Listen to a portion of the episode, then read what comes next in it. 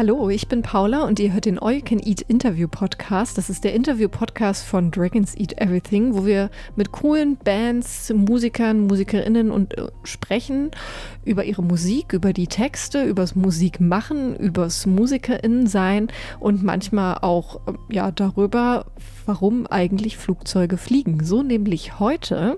Ich habe mich mit äh, ein paar Leuten von der Band Erdmöbel zusammengeschaltet und sie haben nämlich einen Song darüber gemacht, über den Bernoulli-Effekt.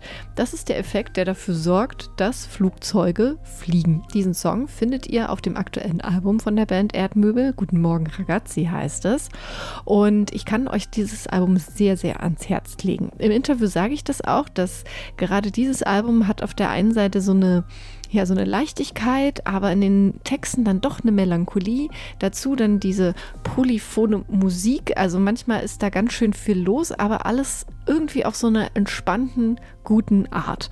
So wie wenn man eben einen richtig guten Sonntagmorgen hat, wo man irgendwie nichts zu tun hat, nichts vorhat, einfach richtig schön sich Frühstück macht. Übrigens zum Song Guten Morgen, das ist auch der erste Song auf der Platte. Da hat die Band auch ein Video gedreht und da wird einfach so ein wunderschöner Frühstückstisch gedeckt. Mit so Tomaten und Käse wird hin dekoriert. Und da denke ich so, genau so muss ein Tag starten. Also Erdmöbel, Guten Morgen Ragazzi, ein Album um es zum Beispiel morgens zu hören, aber auch zu anderen Tageszeiten. Und jetzt könnt ihr erstmal das Interview mit Ecki und Markus hören. Wir haben darüber gesprochen, wie es ist, einen hauseigenen Produzenten in der Band zu haben, wie denn nun die Texte entstehen und wie sie dann diese, ja, diese Musik die sie da im Studio sich erdenken in sehr, sehr langen Prozessen, wie sie die eigentlich auf die Bühne bringen. Wir haben das Interview schon vor einer ganzen Weile aufgezeichnet. Ich habe ein bisschen getrödelt mit der Postproduktion. Entschuldigung dafür. Wir sprechen darüber, dass Erdmöbel demnächst auf Tour gehen. Äh, das ist jetzt schon so ein bisschen halb vorbei, aber schaut doch trotzdem bei Erdmöbel vorbei, wann da die nächsten Termine anstehen. Ich vermute mal, das werden jetzt nicht die letzten gewesen sein. Und jetzt gerade im Sommer, da gibt es ja noch das ein oder andere kleine Open Air und Festival. Vielleicht findet ihr Erdmöbel da ja auch in eurer Nähe. So viel zum kleinen Werbeblock. Ansonsten ist das hier eine große, große Empfehlung für die Band Erdmöbel. Und jetzt gebe ich rüber an die Vergangenheitspaula im Mai 2022.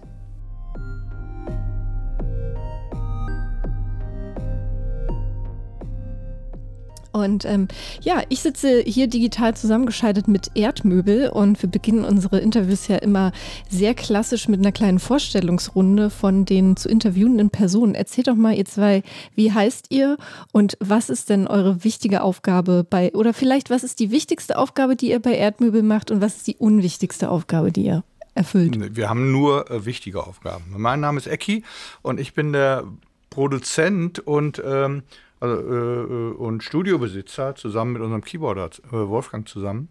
Und äh, ich bin derjenige, der immer die Songs kriegt von Markus. Genau, und ich bin Markus Berges und ähm, bin der Sänger von Erdmöbel und der Songschreiber von Erdmöbel. Also, beziehungsweise, ich schreibe erstmal die Songs und die Test Texte und dann ähm, macht Ecki dann nochmal etwas draus ja, die Arrangements oder vielleicht ändere ich auch den Song ein bisschen oder so. Also wir haben da relativ große Freiheiten, die ich mir allerdings nicht immer nehme, wenn der, wenn der Song äh, äh, äh, genug tolle Ideen beinhaltet, dann bleibt er auch so. Aber es kann auch eben passieren, dass ich irgendwie, wie zum Beispiel bei, bei dem Song Supermond äh, auf unserem, unserem, neuen Album, äh, das komplett verändere und dann hinterher irgendwie alle damit klarkommen müssen und hoffentlich begeistert sind. Also bei vielen Bands ist es ja so, dass der Produzent oder die Produzentin ein externes Mitglied im Grunde mhm. genommen ist. Oft arbeitet man viele Jahre auch mit denselben Leuten zusammen und irgendwie ist es schon Teil der Band, aber nicht so richtig. Würdet ihr sagen, dass das bei euch was Besonderes ist oder hat das eine andere Auswirkung auf ja, so euren Ich habe alle Platten produziert. Das heißt also irgendwie, das gehört zum äh, Kreativprozess dazu.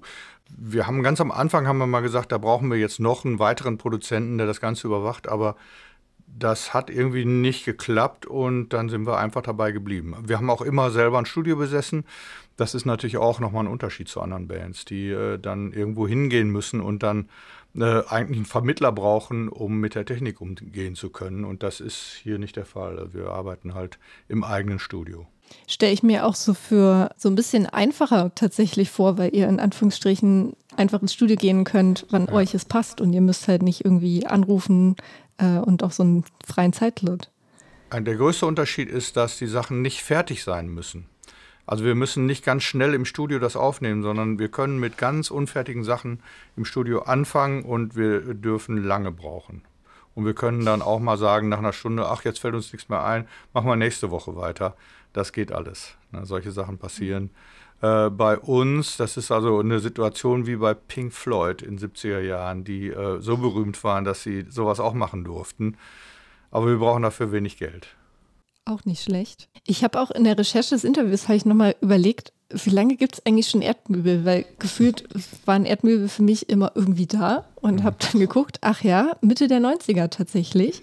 Ja, wir wissen es ähm, selber nicht. Das genau, ist ja ne? schon echt eine lange Zeit. Ähm, ja. Und ich glaube, jetzt ist es das 13. Studio, 13. Album irgendwie. Also können, ne? Man kann verschieden Oder? zählen. Also wenn wir, wenn wir die Alben zählen, wo wirklich neue Songs drauf sind, dann sind, ist es, glaube ich, das zehnte. Ne, wir haben so zwischendurch, wir haben immer mal wieder so Zwischenalben gemacht, wie zum Beispiel das Number One Hits Album, das waren lauter Coverversionen oder Versus Ekimas, das war, war irgendwie das dritte Album. Da haben wir aber auch nur alte Stücke irgendwie plötzlich ele äh, elektronisch gespielt. Also das war irgendwie, äh, solche Sachen haben wir jetzt nicht mitgezählt, dann sind es zehn. Wie ist das wenn man jetzt auch schon so viele Alben gemacht hat, sind die dann bei euch präsent im Arbeitsprozess oder ist es tatsächlich, dass ihr da immer mit so einem frischen Kopf reingeht und äh, wirklich nur das Neue im Vordergrund steht? Nee, ich würde mal, also für mich sind die nicht präsent im Arbeitsprozess, sondern eher im Gegenteil. Es war jetzt so, dass wir zum Beispiel ähm, für ein Magazin gebeten wurden, selber nochmal unsere alten Alben anzuhören. Das ist dann ich weiß schon noch, wie die sind, aber ich weiß nicht mehr, wie ich, aber ich weiß nicht, wie ich die finde, weil sich das natürlich auch immer ähm, entwickelt und sehr unterschiedlich ist. Und äh, in der Arbeit selber habe ich die jetzt aber nicht präsent, sondern ähm, wir wollen natürlich immer was Neues machen und die, die, die Einbildung, dass wir das auch tun, ist äh, für die Arbeit auch extrem wichtig. Also wenn man jetzt dann auf das gesamte Opus guckt, dann und noch selber ein bisschen Abstand hat zum neuesten Album und so, dann sieht man natürlich, was wir alles in etwas ähnlicher Form vielleicht auch schon mal gemacht haben oder was vom Songwriting jetzt nicht total neu ist, aber, im, ähm, aber in dem Moment ist das total wichtig, dass wir das, ähm, dass wir es selber neu finden und uns auch daran begeistern können. Und das, das stellen wir auch immer wieder her. Das kann, dieser, dieses bisschen Selbstbetrug ist, ist immer da, würde ich mal sagen. Ja, also ich, äh, bei mir ist das ganz anders. Ich habe das alles präsent tatsächlich. Also ich, ich weiß noch, was ich wo gemacht habe und ähm, versuche mich nicht zu wiederholen. Das ist, äh, das ist schon ganz wichtig für mich und so. Also insofern, äh, das sieht wahrscheinlich jeder in der Band auch ein bisschen anders. Ne? Also ähm, ich höre auch die, gerne die alten Sachen zum Beispiel, im Gegensatz zu Markus, der die sich nicht mehr anhört. Ich höre die, ich höre die immer noch. Also ich mache mir manchmal so einen Erdmöbelabend und äh, skippe so durch die ganzen Alben und habe Spaß dabei. Ne? Weil, weil ich auch Sachen vergessen habe, wie toll die waren. Ne, das kann immer passieren. Wenn ich ein Stück länger nicht gehört habe, dann überrascht es mich auch tatsächlich noch. Ja, das geht mir nicht so. Ich mache nie so einen Erdmöbelabend. ja, aber das, das, ist auch der Unterschied. Es sind nicht meine Songs, sondern es sind Markus-Songs ursprünglich. Ne? Selbst äh, wenn ich doch einen relativ großen Anteil daran habe, wie die letztendlich werden, äh, äh sind es keine Songs, die ich geschrieben habe und schon gar nicht den Text. Hm. Fällt dir das denn dann leicht, Markus, wenn du dann ins oder vielleicht jetzt auch, wenn wir auf das aktuelle Album tatsächlich ähm, schauen, hören, blicken, dran denken. Guten Morgen, Ragazzi. Also wenn du dann mit so einer Handvoll Songs in, ins Studio kommst oder Songgerüsten, ähm, fällt dir das leicht, dass dann daran rumgedoktert wirst? Hast du dann so richtig Bock drauf? Oder gibt es ja auch manchmal, wo du denkst, ah, nee, können wir das nicht alles so lassen? Also das ist ja so ein Prozess gewesen. Also das ist eine Sache, die ich wirklich historisch noch gewissermaßen nachvollziehen kann, dass das für mich anfangs sehr schwierig war. Ähm, irgendwann hat es da aber so ein, ähm, für mich so ein so einen Umschlag gegeben. Und zwar hatte das, ähm, ist das bei, für mich passiert ähm, vor, bei dem Album Krokus, das wir vor zehn Jahren etwa rausgebracht haben, wo es dann plötzlich für mich so war, dass die, ähm, dass, dass es mich so gekickt hat, die Sachen, die Ecki dann neu gemacht hat. Also wo ich dann auch, wo ich, wo ich gemerkt habe, gerade wenn ich es schwierig finde, weil ich es auch nicht sofort kapiere, kommt oft etwas heraus, was ich hinterher besonders interessant finde und was genau den Effekt hat, dass ich mich mit, mit meinen eigenen Songs nicht langweile. Ähm, das, ist, das kann ja passieren oder, pass oder das ist, weiß nicht, ist vielleicht sogar auch normal, wenn man das so lange macht. Und, ähm, und inzwischen ist das, ist das einfach der Regelfall. Also das heißt jetzt, ich kenne schon den Effekt, dass wenn Ecki an irgendetwas rumgearbeitet hat, dass mich das manch, dass mich das oft beim ersten Mal stört und dass ich mich dran gewöhnen muss und dass das aber häufig dann die Sachen sind, die mir hinterher total gut gefallen und die, ähm, und die eben genau das Fremde sind, das ich auch selber brauche, um Spaß an, an, der Musik zu haben. Das ist natürlich nicht in jedem Fall so. Wir haben noch mal Auseinandersetzungen und so und, äh, und müssen dann und und das ist jetzt nicht immer so harmonisch, aber jetzt diese Grundhaltung, also diese Offenheit dafür und dass ich da nicht so, dass ich da jetzt nicht mehr so eine Angst habe, weil es einfach schon so oft gut funktioniert hat, ähm, das ist so eine Sache, die sich einfach richtig nachhaltig verändert hat. Ja, also bei uns die Arbeitsweise ist halt tatsächlich so, dass, dass Sachen gemacht werden. Wenn jemand eine Idee hat, wird die verwirklicht. Und wenn dann jemand was zu meckern hat, dann wird nicht die Idee weggeschmissen, sondern wird dafür gesorgt, dass die Idee vielleicht dann doch nochmal den kleinen Kick ins Bessere kriegt, dass dann wirklich auch derjenige, der gemeckert hat, äh, das dann super findet. Also das heißt, äh, äh, dadurch, dass wir vier Leute sind, die eben auch Sachen auszusetzen haben, kann es passieren, dass da Schicht auf Schicht kommt und das Ganze sehr komplex wird dadurch. Dadurch vermeiden wir natürlich auch so inhaltliche Wiederholungen. Ne, das, äh, weil, weil eben vier Leute da Einfluss genommen haben. Das ist schon ganz gut. Klingt nach einem guten Teamarbeitsprozess auf jeden Fall. Ja, Würdet ja. ihr auch sagen, dass sich diese Teamarbeit, die ihr jetzt in eurem ja, in eurem Berufsleben als Musiker sozusagen trainiert und auch äh, ja, ausgebildet habt, dass ihr die auch in, an anderen Stellen im Leben gut einsetzen könnt? So privat? Also, dass ihr sagt, dass ihr ja, bei mir ist das so, dass ich eben, ich streite gerne. Und ähm, ich glaube, das ist in der Band, äh, äh, hat das eine Funktion, die gut, äh, also die wichtig ist. Irgendjemand, einer von den Vieren muss, äh, muss, die, äh, muss das Haar in der Suppe finden und darüber streiten wollen. Und äh, das mache ich zum Beispiel, das mache ich privat auch. da ist das nicht so geil. Aber naja, in der Band schon. Das eine ist ja, jetzt haben wir viel über die Studioarbeit gesprochen. Das andere ist ja immer noch ähm, die, die Live-Arbeit, die ja jetzt auch endlich wieder vermehrt stattfindet. Ihr wart ja auch, glaube ich, schon im Winter, habt ja auch schon ein paar Konzerte spielen können und ist natürlich für, für, wie viele Bands für euch auch ein total wichtiger Bestandteil eurer Arbeit ähm, bei Erdmöbel.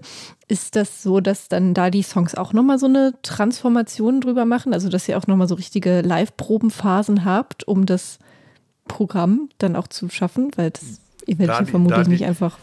Da die Sachen irgendwie äh, ausgedacht sind, im Kopf ausgedacht sind, können wir die gar nicht spielen, wenn die Platte fertig ist. Das ist schon ein Problem. Das heißt also, ähm, also mir ist das auch recht wichtig, dass wir die Sachen nicht einfach äh, uns ausdenken, indem jemand das spielt, was er immer so spielt, sondern ich denke mir die im Kopf aus und dann sage ich hier, kannst du mal das und das spielen und dann kommt natürlich dadurch, dass der das dann spielen soll, äh, nochmal wieder was anderes raus und so. Wir, wir entfernen uns tatsächlich immer von, von den Gewohnheiten, die wir haben. Und das ist natürlich dann, wenn wir die Sachen einproben müssen für live, äh, kann das sehr, sehr schwierig sein. Wir haben diesmal Glück gehabt. Wir haben, äh, wir haben sehr viel Spaß beim Proben gehabt und konnten die Sachen eigentlich nach drei Proben schon okay spielen. Aber jetzt haben wir die letzten 15 Proben waren tatsächlich so dann doch nochmal eine ziemliche Quälerei. Und jetzt so am Samstag ist das erste Konzert. Wir werden sehen, ob wir es können. Also ich habe ein ganz gutes Gefühl, aber es war auch ein ganz schön weiter Weg tatsächlich wieder mal. Ja, das stimmt. Also es ist insofern aber eben diesmal relativ leicht gewesen. In dieser Kombination, dass das, dass es ähm, insgesamt auch ansonsten, würde ich mal sagen, ein eher leichtes Album ist. Also jetzt leicht im Sinne von auch positiv und ähm, und so Sachen, die einfach auch Spaß zu spielen machen dann. Einfach deshalb, weil die auch so eine, weil die eine etwas positive Aura haben, würde ich mal sagen. Das ist dann in der Kombination, dass es uns verglichen mit anderen Alben, die wir schon einstudieren mussten, äh, leichter von der Hand ging, ist das jetzt eine schöne Zeit gewesen. Und hat das Proben auch echt sehr wenig genervt. Das kann natürlich auch echt anstrengend sein. Also ich meine, wir sind jetzt keine Band, die sich so regelmäßig zum Proben äh, trifft, sondern wo es, wo dann wirklich Sachen eingeprobt werden. Und das heißt, wir haben dann intensive Probenzeiten und das ist ja dann, wenn du dich wirklich teilweise jeden Tag zum Proben äh, triffst und immer die gleichen Klamotten spielst, dann ist das ja jetzt nicht zwangsläufig ein Spaß. Dann muss da schon irgendwie so ein bisschen was zünden, damit das funktioniert. Oder es müssen einfach Sachen ähm, auch nach vorne gehen. Ne? Ja, wir haben, wir haben äh, äh, auch durchaus Zeiten gehabt, also auch lange Zeiten, wo wir unglaublich ungern geprobt haben. Wo wir das furchtbar fanden, also richtig furchtbare Tätigkeit. Und das war diesmal nicht. Also wir haben, wir haben gerne musiziert zusammen, mhm. auch im Proberaum. Also auf der Bühne ist es sowieso so. Ne? Wir stehen da und haben einfach total Spaß. Ne? Das ist also ähm, bei mehreren in der Band ist das einfach so, dass die, das, also wir sind gerne auf der Bühne und ähm, das äh, äh, war im Proberaum eigentlich überhaupt nicht so äh, lange Zeit gar nicht. Ne? Da haben wir haben gesagt, oh, wir müssen wir müssen proben. Also ich kann mich erinnern, dass wir mal einen Bassisten gesucht haben vor langer, langer Zeit und der kam da und hatte so Spielfreude und, und guckte uns immer so an und äh, hatte so richtig Spaß und so wollte so Tricks machen und so. Und wir standen da und, äh, hatten gar keinen Spaß. Und das war wirklich sehr seltsam. Der äh, hat dann auch gesagt, ja, er fände uns gut, aber er wolle doch nicht einsteigen. ich war ja kürzlich, ähm, die Ärzte spielen gerade eine kleine Clubtour in Berlin ja. und die rühmen sich ja immer damit, dass sie nicht gerne A, nicht gerne proben und B es auch sehr selten tun. Und es war wirklich das Konzert, ich glaube, es war das zweite Konzert jetzt nach dieser langen Pause und es war schon war auch eine öffentliche Probe. Ja, ja, Eindruck. Also da hat es bei einigen Songs so schon ganz schön kräftig gerumpelt, wo ich dann auch so naiv dachte, also nicht, dass ich jetzt da, keine Ahnung, das London Philharmonic Orchestra war, das hat trotzdem auch Spaß gemacht und war auch ein tolles Konzert, aber dachte ich auch so, oh wow, ja, es ist doch ganz schön schwierig, so einen einfachen Song auch äh, auf die Bühne zu kriegen, dass das alles funktioniert. Ja. Aber ich meine, bei ähm, der Musik kann man sich natürlich erlauben, irgendwie so ein bisschen rumzusuchen, weil es, es gibt nicht so viele Möglichkeiten. Aber bei uns, ja. da, wir können uns das nicht leisten, die Sachen nicht zu spielen zu können. Dann, dann können wir gar nicht spielen. Dann können wir keinen Ton spielen. Wenn wir den Song nicht können, können wir nicht spielen. Das ist also, ja. das wäre sehr, sehr schlimm.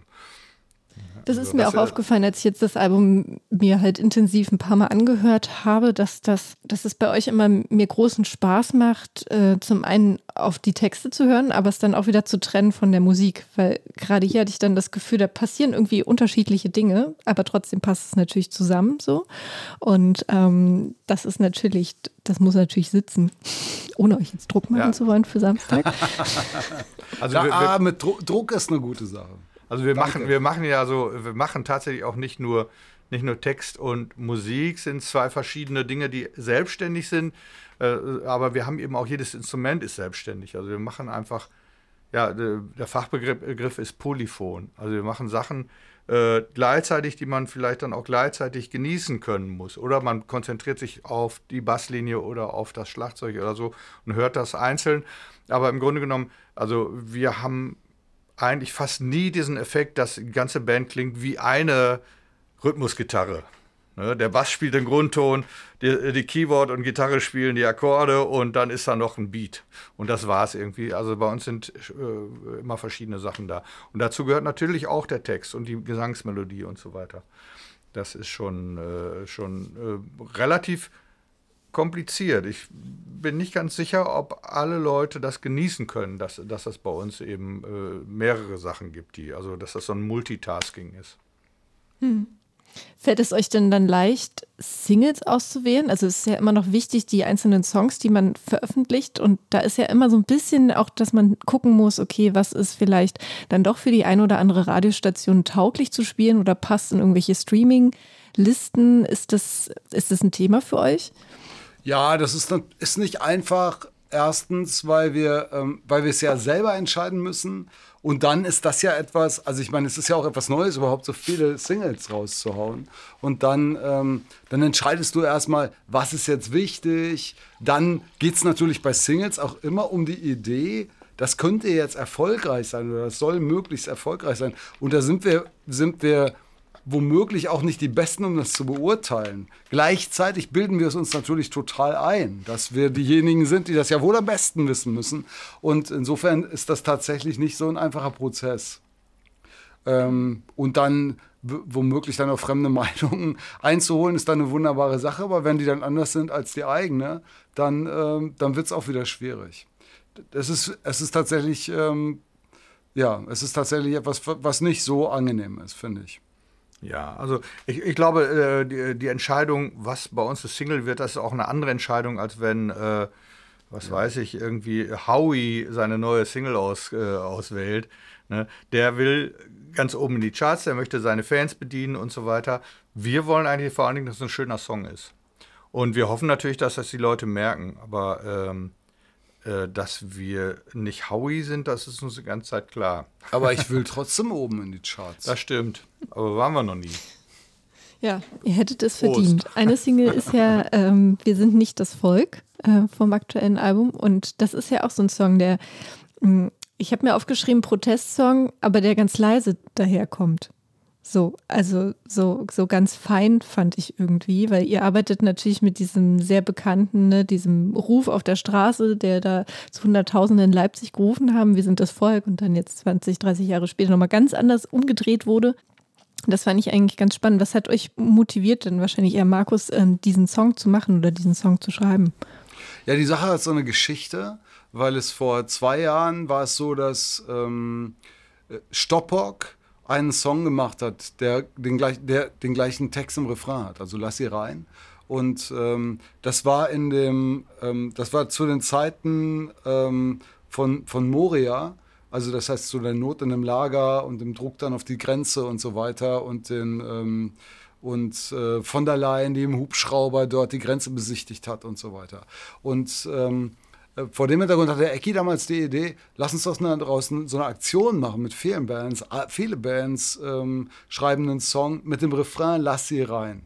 Und ähm, es kam dann später Corona, also kurz darauf, als das dann fertig war. Ich habe dann tatsächlich so einen Song geschrieben, nachdem ich erstmal dachte, geht nicht, so einen Song, so einen einfachen Protestsong, wie das da sein müsste, kann ich gar nicht schreiben. Und, ähm, und dann habe ich ihn aber doch geschrieben. Und dann blieb der aber erstmal, weil dann Corona kam, blieb der jetzt bei uns alleine. Es gibt allerdings noch andere.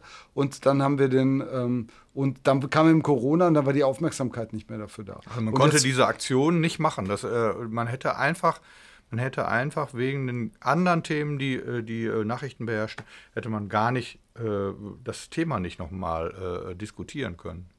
Schon gar nicht anhand von Songs. Und äh, naja, dann haben wir, dann haben wir irgendwann gedacht, ach, wir machen aber den Album, den, den, den, den Song aufs Album drauf. Das haben wir gedacht. Und dann haben wir gemerkt, der ist aber irgendwie auch echt gut, der Song. Und dann haben wir gesagt, ja, und wenn die jetzt nicht mehr so viel von Corona, dann machen wir den doch. Dann haben wir ein Video gemacht. Und ähm, das Video war dann fertig und wir fanden es auch echt richtig gut und so. Dann brach der Krieg aus. Und dann passte das wieder nicht so richtig, weil plötzlich waren Flüchtlinge überhaupt nicht mehr böse, sondern gut in der, in der, in der öf öffentlichen Meinung. Und, äh, und das war, Ganze war dann totaler Konsens und so. Und dann haben wir gesagt, ach, können wir schon wieder nicht machen, den Song. Also mit dem Video schon gar nicht. Dann haben wir noch mal ein bisschen drüber nachgedacht und haben dann festgestellt, es liegt eigentlich vor allen Dingen am Video. Das Video muss eine leicht andere Betonung haben. Es muss darum auch, äh, auch darum, nicht nur darum gehen, dass die Flüchtlinge äh, ähm, äh, ein Recht haben, äh, äh, Asyl äh, zu beantragen und, und hierher zu kommen, sondern es geht auch natürlich in dem Song darum, wie das Ganze entsteht, nämlich durch Nationalismus. Und das, das war dann im Grunde genommen eigentlich der, der ja, das, was man machen musste mit dem Video, dass man das ein bisschen mehr betont. Und dann war das plötzlich ein hochaktueller Song. Da haben wir irgendwie, haben wir das, äh, war das aber schwer, das äh, vorher zu wissen. Ne? Weil es ist ein Song, der bezieht sich immer, also wahrscheinlich immer auf irgendwelche aktuellen äh, äh, äh Ereignisse in der Welt. Ja. Aber gut, der Song ist auch gleichzeitig allgemein genug, dass es eben so funktioniert. Ich finde es interessant, dass du sagst, er sei leise. Ich empfinde das jetzt eigentlich nicht so richtig, aber ich verstehe es als Protestsong und er ist ja ein Protestsong, ist er natürlich eher leise. Also ja. auf jeden Fall leiser als macht kaputt, was euch kaputt macht. Ne? Es wird, wird auf jeden Fall nicht, äh, nicht äh, ganz konkret gesagt, was gemacht werden soll. Also mhm. und zweitens, zweitens hat er eine sehr melancholische Grundstimmung. Stimmt. Ne, die, äh, die eben auch, äh, ja, man sagt den Leuten traurig, ihr seid doch überhaupt nicht das Volk. was schreit ihr so? Ne? Das sagt man denen und das ist ähm, natürlich schon ein bisschen ungewöhnlich für einen Protestsong, würde ich mal sagen. Mhm. Obwohl, ne, Bob Dylan hat auch so ein paar Antikriegslieder gemacht, die sind sehr traurig. Also, vielleicht auch nichts Besonderes, was wir gemacht haben, oder? Aber ich bin auch gespannt, wie das dann bei Konzerten wird mit dem Song, weil ich mir auch das eigentlich sehr schön vorstelle, wenn die Leute dann halt mitsingen. Äh, sozusagen als, als Publikum, ja. als Chor quasi, ähm, ja. denke ich, kann das dann, und dann hat es ja nochmal so eine andere Wucht. Also ich fand jetzt auch nicht, dass der Song irgendwie wenig Kraft oder so hätte, halt dieses so, aber eben dieses Nachdenkliche, das mhm. mochte ich sehr Aber es ist auf jeden Fall äh, diese Wut darüber, dass die Leute den Spruch, wir sind das Volk, eigentlich immer so benutzen, wie es, wie es ihnen gerade passt und eigentlich immer was Schlechtes dabei rauskommt, die ist schon drin in dem Song. Das ist wirklich, äh, also da kann man auch wirklich wütend drüber sein. Das stimmt. Auch mal wütend sein. Auch wichtig bei Erdmöbel. Ich habe mir auch ähm, seit Tagen, denke ich, über die Sexzeile nach, mein Leben klebt an mir wie ein Duschvorhang. ich auf der einen Seite super witzig finde, auf der anderen Seite kennt man das ja, wie es einfach nervt, wenn das so an einem dran klebt. Man denkt so, was soll denn das? Ich will einfach nur duschen. Und ähm, also auch das Album hat, finde ich, auch ähm, Momente auf, zum Schmunzeln, um das jetzt hier zu sagen, wie bei so einem Ü50-Sinne. Das Album hat viel. Kannst du es denn jetzt, kannst es jetzt besser ertragen, jetzt wo du weißt, dass es ein Phänomen ist? Ein physikalisches? Weiß ich nicht. Mal gucken. Ja, irgendwie muss ich damit klarkommen. Das geht. Ich bin auf meine neue Dusche gespannt. Daran wird alles ja, sich, glaube ja, ich. Ja. Vielleicht hast du ja eine Glaswand. Ey, dann kann nichts passieren. Die Dusche muss nur groß genug sein. Ja. Das wirklich, das ist der. Abstand halten. Genau, Abstand halten. Das geht. Aber das ist eben noch eine Luxusfrage. Ich habe jedenfalls gelernt dadurch. Ich habe ja das Video gemacht und so und habe mir lauter im Internet lauter äh, so Physikvideos zusammengeklaut und so und weiß jetzt, dass der Bernoulli-Effekt auch dafür sorgt, dass Flugzeuge fliegen. Und, hm. äh, und ich wusste aber nicht, dass dieser Effekt so heißt. Okay, das finde ich gut, weil das finde ich bis heute faszinierend, dass Flugzeuge fliegen. Also. Ja, so, ist es auch. Ja, ist wenn man ein so einen riesen A380 sieht, das denke ich immer, das kann doch nicht funktionieren. Aber es funktioniert. Ja. Ja, also Erdmöbel, ein, eine, Wissens, eine Wissensangelegenheit bei euch. Ihr geht jetzt, ihr habt es schon angekündigt, äh, in wenigen Tagen ist euer erstes Konzert. In Berlin spielt ihr auch, im, wenn alles gut geht, im Juni am mhm. 25. 26. Ihr findet so. alle Infos in den Show Notes, liebes ja. Publikum. Ähm, genau, was habt ihr schon irgendwie euch eine kleine Sache ausgedacht für die Sommertour? Ähm, irgendeine, irgendeine kleine, kleine Besonderheit, abgesehen von euch? Ihr seid natürlich eine Besonderheit, aber ne? Also wir haben uns noch keine Show-Effekte überlegt. Die haben wir auch normalerweise nicht. Es ist allerdings ähm, so, dass bei uns so die Interaktion mit dem Publikum, also dass das so, also dass das Publikum auch selber ein Aktivposten ist bei dem Konzert, das ist eigentlich bei bei unseren Konzerten immer so. Deswegen ist das ist vieles, das finde ich auch besonders schön daran, auch nicht so genau kalkulierbar. Also das heißt, wir schmeißen jetzt keine Luftballons von der Bühne oder lassen riesen Schwein durch die Halle fliegen. Ähm, unsere Hallen sind ja auch nicht so groß. Ähm, aber es ist doch wirklich fast immer so, dass etwas Unvorhergesehenes passiert. Und das liegt weniger an uns als daran, dass das Publikum ähm, ähm, meistens auch was zu sagen hat oder was mitgebracht hat. Also mitgebracht in dem Sinne von, äh, von irgendwie eine Form von Aktion oder so. Das ging mir, als ich, ähm, ich habe auch sehr lange mich zurückgehalten, auf Konzerte zu gehen oder Theater etc. Und als ich dann jetzt vor ein paar Wochen zum ersten Mal im Theater saß, das war auch noch ein Ein-Personen-Stück, und es war volles Haus und auf einmal habe ich gemerkt, ah ja, stimmt, das ist ja Publikum. Das ist also das ist einfach der Unterschied zu, ich sitze alleine zu Hause oder vielleicht zu zweit und wir gucken Fernsehen, sondern ja, irgendwie, es bringt nochmal was völlig anderes ein. Wer irgendwo lacht, wer irgendwo was beibringt und äh, am Konzert ja sowieso. Ja, genau. Irgendwie. Oder auch einfach die Energie vom gemeinsamen Dasein. Ne, das ja. ist ja schon auch, das ist ja das ist einfach eine Energie, die vom Publikum, die, die, also als Hörer hat man die im Publikum und als Band dann eben auch auf der Bühne. Das ist ja schon so, ich glaube, es hat auch was damit zu tun, wenn du vorhin sagtest, wir stehen alle gerne auf der Bühne. Klar, wir sind, das ist natürlich etwas, was mit Eitelkeit und im Mittelpunkt äh, sein zu tun hat. Das ist aber nur insbesondere wenn man das so lange macht, dann ist das, glaube ich, nicht mehr das Wesentliche, sondern eher ähm, die Gemeinsamkeit mit Fremden und diese und das, was da eben entsteht, so dieser Zauber, der sich auch durch diese kleine Masse von Gleichgesinnten, also von Gleichgesinnten, Leute, die die gleiche Musik lieben, ähm, entsteht. Ich glaube, ein gutes Konzert äh, zeichnet sich einfach dadurch aus, dass es keine Ähnlichkeit mit Fernsehen hat. Weil der Fernseher, der bietet dir irgendwas und du brauchst dich dazu nicht zu verhalten. Du kannst auch, es gibt so Untersuchungen, dass wenn man fernsieht, verbrauchst du weniger Energie, als wenn du schläfst, weil du nicht mal mehr die Augen bewegst. Und das ist beim Konzert anders. wenn es ein gutes Konzert ist. Es gibt natürlich auch so diese, diese Bewegung dahin, dass äh, äh, so äh, Bühnenauftritte wieder wie Fernsehen sein sollen. Bei Comedians ist das oft der Fall. Du sitzt davor, als ob du eine, äh, eine lustige Fernsehsendung äh, siehst, mit angekreuzten Witzen. Ne, da lachen bitte und so. Und, äh, aber das ist bei einem guten Konzert überhaupt nicht der Fall. Also da, da geht was hin und her und wenn das Publikum äh, nichts leistet, dann ist es auch kein gutes Konzert. Stimmt. Ich sage da auch immer als Fan, ich bin da auch, äh, auch meinen Teil schuldig. Ja, ja. ja, ja auch genau. ich muss da, mit, muss damit liefern. Ja, vielen Dank euch beiden ähm, für einmal natürlich das tolle neue Erdmöbel-Album, aber auch für die Zeit, die ihr euch genommen habt für dieses Interview. Ja, gern geschehen. Das war sehr schön. Das war der All You Can Eat Interview Podcast von Dragons Eat Everything.